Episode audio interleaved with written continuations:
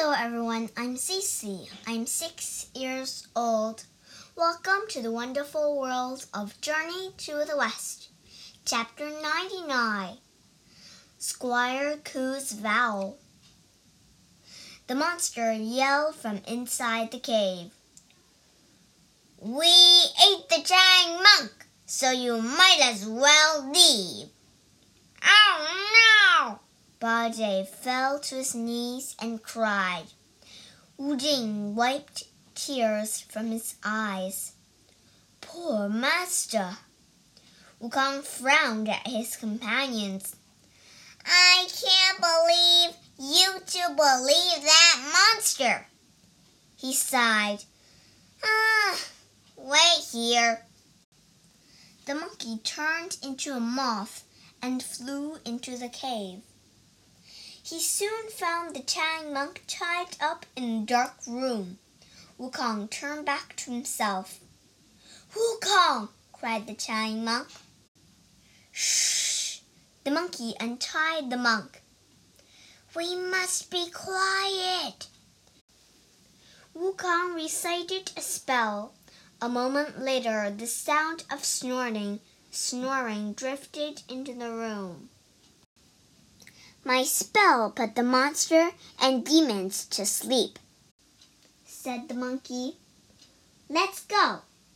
Wukong and the monk came out of the cave. Bajie and Wu Jing were thrilled. Master, we thought you'd been eaten, said Bajie. I knew he was fine, said Wukong. Now I'm going to make sure these villains never bother anyone again. He pulled out his iron bar. It grew until it was the size of a very tall tree. Stand back, said the monkey. With one with one str- with one swing, Wukong smashed the entire cave. Rocks exploded and fell on top of one another. Wukong looked at the rebel and smiled. Weeks went by and the travelers arrived in a small town. Bajie's stomach growled loudly. Wukong laughed. I guess we should go look for food.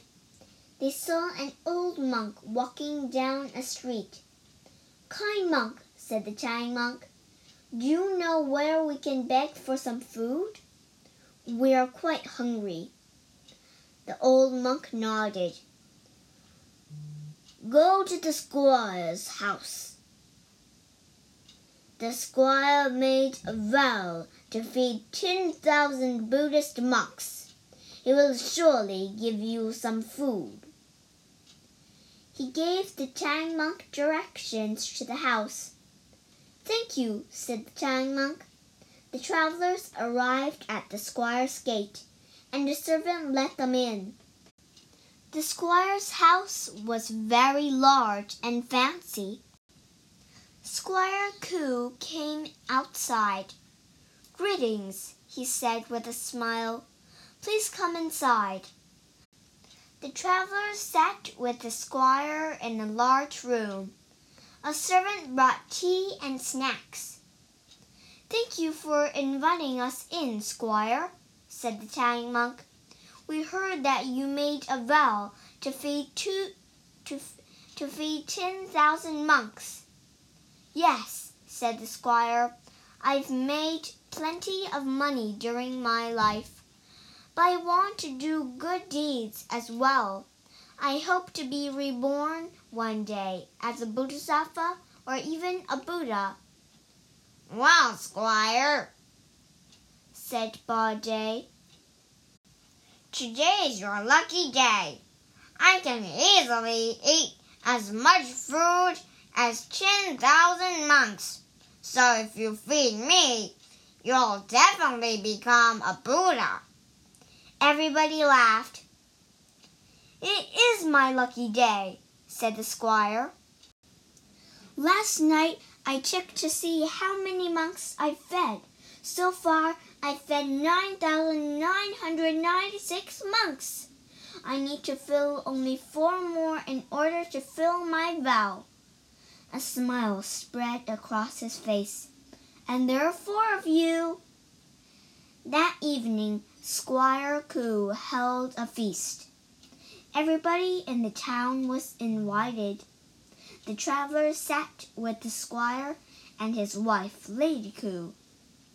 Bajie drooled at, as he gazed at all of the wonderful food on the table.